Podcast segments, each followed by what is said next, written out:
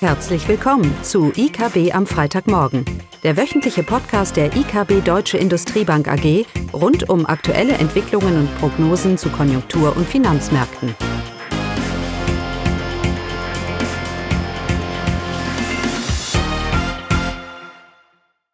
Hallo und willkommen zu IKB am Freitagmorgen, heute mit Caroline, Klaus und mir Eugenie. Ja, und heute geht es eigentlich nur um eine Frage. Wie kann es sein, dass Bundrenditen drei Prozent erreichen und einen deutlichen Anstieg gesehen haben, während die Inflation zurückgeht, die Rezession ist da und wir von ersten Zinssenkungen der EZB nächstes Jahr schon ausgehen? Und äh, sicherlich liegt ein Grund, ein maßgeblicher Grund für diese, für diese Entwicklung auf der anderen Seite des Atlantiks, nämlich in den USA, wo uns diese Konjunktur doch immer wieder überrascht. Und übrigens auch China hat ja auch überrascht, ne, Eugenia? Genau, richtig.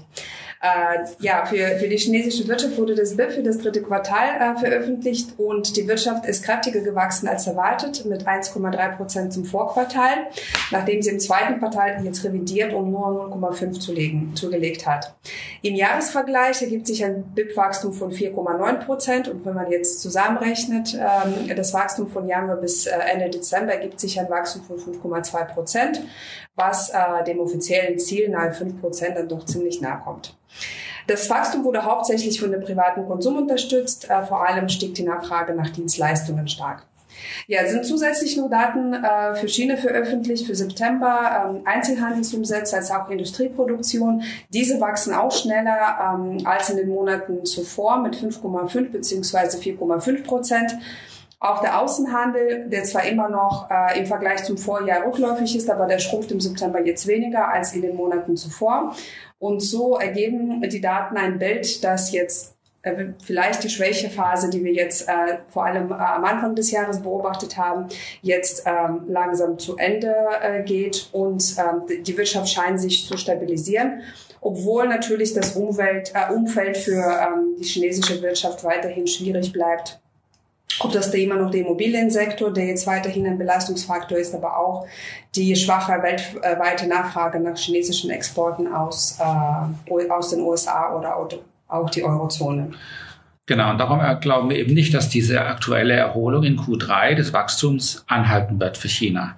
Wir erwarten natürlich auch keinen Einbruch. Wir haben ja auch eine Wachstumsprognose, die ist äh, durchaus solide in einem insgesamt strukturellen, herausfordernden Umfeld, wie du gesagt hast. Ja, von daher ja, wir atmen mal durch mit China, ähm, aber wir erwarten jetzt nicht, wo soll doch herkommen, dass China hier äh, eine, eine äh, deutlichen Anstieg in den Wachstumsimpuls für die Weltwirtschaft liefert. Genau. Überraschend bleibt aber die? Äh, ja, die US-Wirtschaft. Wir haben ja schon letzte Woche äh, berichtet, dass wir eben keine Anzeichen der Abkühlung sehen. Ähm, das haben wir äh, anhand der Arbeitsmarktdaten gesehen. Äh, diese Woche wird das nochmal zusätzlich durch Einzelhandelsumsätze bestätigt.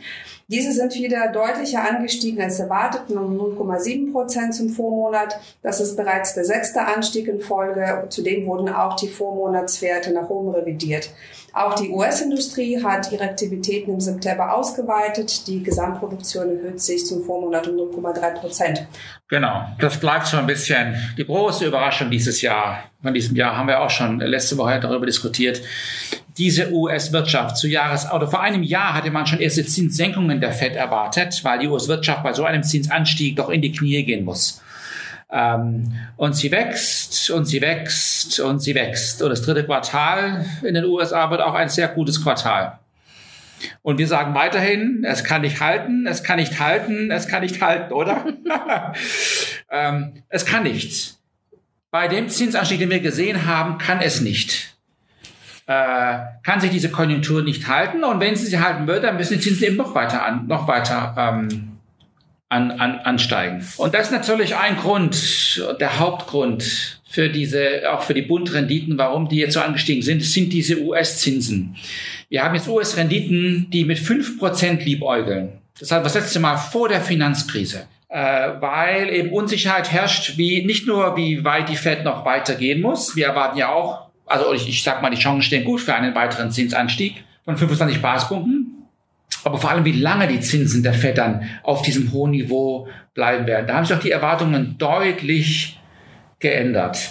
Entscheidend bleibt bei all, dem, bei all dem, dass diese US-Konjunktur sich abkühlt, damit diese Überzeugung auch über die gesamte Zinskurve erkennbar ist, dass diese Inflation im Griff ist und wir dann eine Verflachung der Zinskurve oder ein, eine, eine, eine Senkung am langen Ende der Zinskurve sehen. Ja, und getrieben ist natürlich diese, diese US-Konjunktur unter anderem von der Fiskalpolitik. Das hatten wir auch schon diskutiert. Die verbessert im Moment oder die verbessert schon länger die Geldpolitik. Und hier besteht auch die Gefahr. Denn wir haben ja einen US-Wahlkampf, der ansteht. Äh, und in einem Wahlkampfjahr geben die US-Politiker meistens Geld aus. Nicht nur die US-Politiker, nicht alle. Äh, und so bleibt die Gefahr, dass diese US-Konjunktur unterstützt von einem relativ weiten US-Haushaltsdefizit äh, eben weiterhin relativ gut tun wird und dementsprechend die Anstrengungen der Notenbank verbessert. Und dann ist eben die Frage, ob wir dann bei 5,75 Fed Funds Rate sind oder ob wir bei 6 Prozent sind.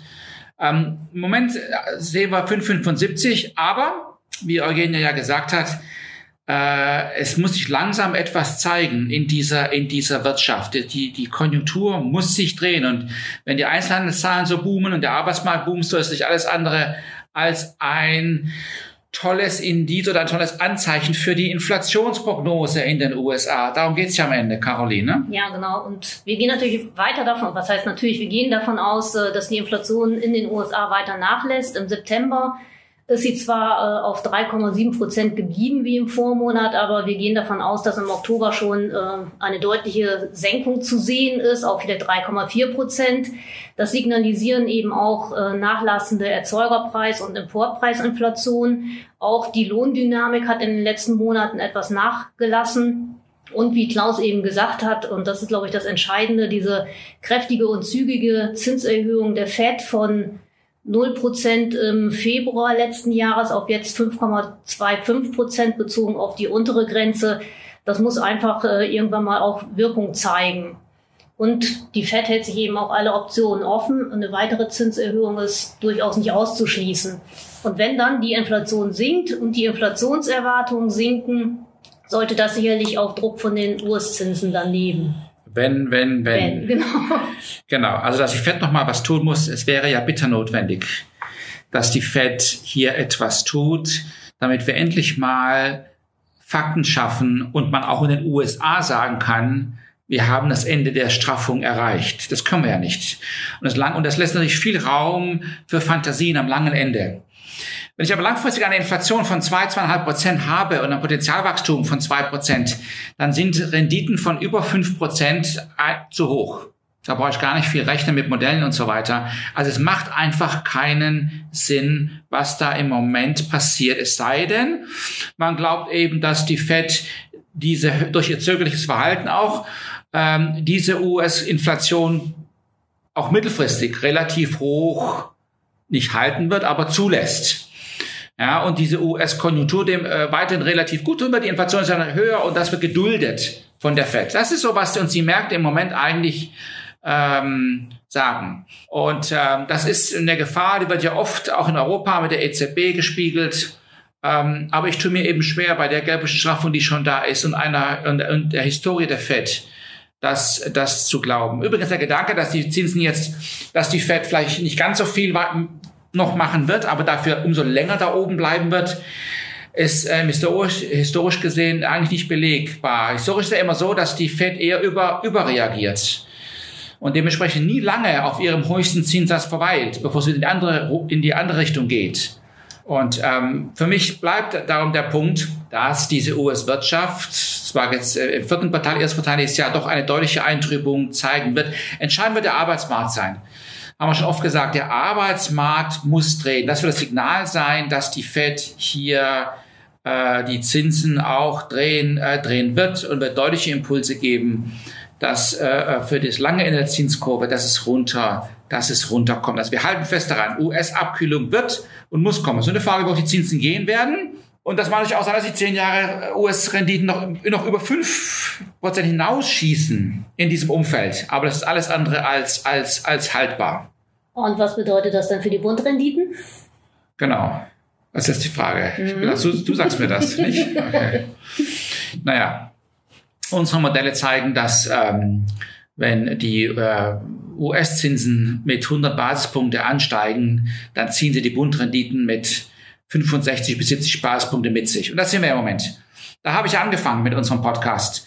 Wir haben eine Inflationslinie zurück, wir haben ein Rezessionsbild und wir haben Erwartungen äh, und die EZB ist fertig und wir spekulieren, wann die erste Zinserhöhung nächstes Jahr kommt. Und doch steigen, steigt das zehn Jahre äh, äh, äh, das lange Ende an. Und das ist eben getrieben im Sog dieser US-Zinsen.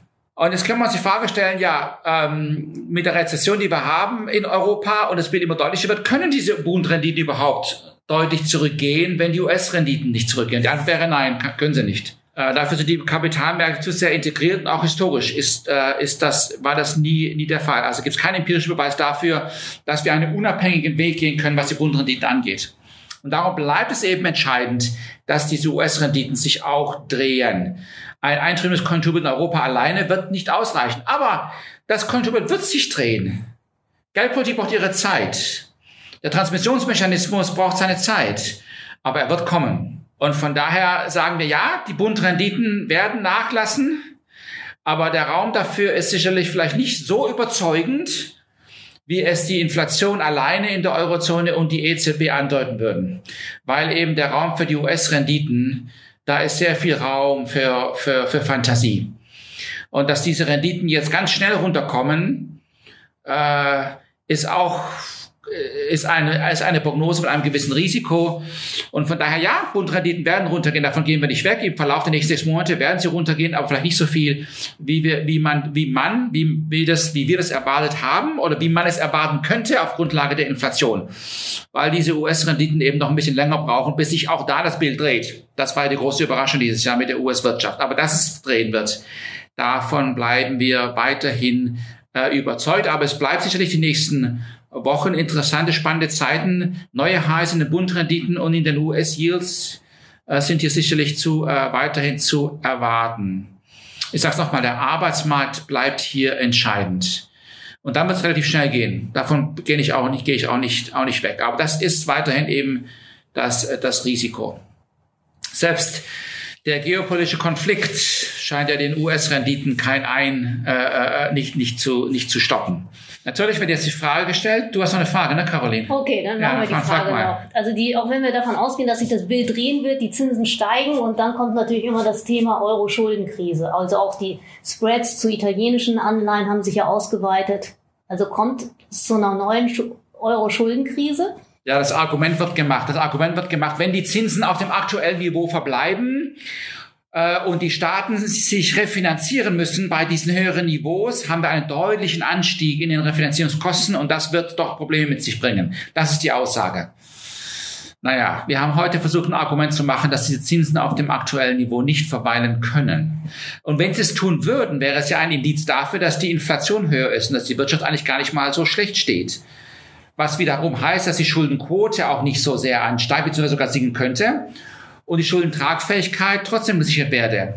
Man muss überdenken, die Schuldentragfähigkeit ist, ein, ist ein, eine Dynamik zwischen nominalem BIP-Wachstum und dem nominalen effektiven Zinslast des Staates. Und wenn die Zinsen hoch bleiben nominal, äh, hat, es, hat es zur Folge auch, dass die, dass die oder der Grund, warum die Zinsen lang, länger hoch bleiben, ist ja eine Konjunktur und eine Inflation, was natürlich wiederum die Schuldentragfähigkeit grundsätzlich unterstützen wird. Also ich sehe da jetzt nicht so die große Gefahr. Wir müssten ja auch wirklich Zinsen über Jahre jetzt auf diesem Niveau sehen, bevor es wirklich durchgreift über die Finanzierungskurve des Staates, ja, über die Refinanzierungsprofil, bevor wirklich wir einen deutlichen Anstieg in den Refinanzierungskosten sehen würden. Ähm, und dafür, da wäre ja auch dann die höhere Nominalbippe, der für viel höhere Steuereinnahmen sorgt und so weiter und so fort. Also es ist nur im Kontext einer, einer Entwicklung, die wir eigentlich als unplausibel sehen, nämlich über Jahre höhere Zinsen bei gleichzeitig schwacher Konjunktur und sinkender Inflation. Und das, das Bild macht keinen Sinn. Also daher sehe ich das weiterhin entspannt. Die realen Zinsen sind ja am Ende auch entscheidend. Und solange die Notenbank tut, was sie verspricht, wenn wir keine steigenden realen Zinsen sehen, keine steigenden Inflationsprämien sehen und dann ist die Schuldentragfähigkeit gegeben. Und ansonsten kann die EZB ja auch einspringen. Das wäre, wenn die Liquiditätsengpässe kommen, kommen würden. Natürlich ist es schwierig für eine Notenbank einzuspringen, wenn die Zinsen so dermaßen steigen aus Inflationserwartungssicht. Ja, wenn die, wenn die Zinsen steigen, weil wir eine, eine, eine Schulden, eine Liquiditätskrise haben, ist ein Thema. Dann kann die Notenbank legitim einschreiten.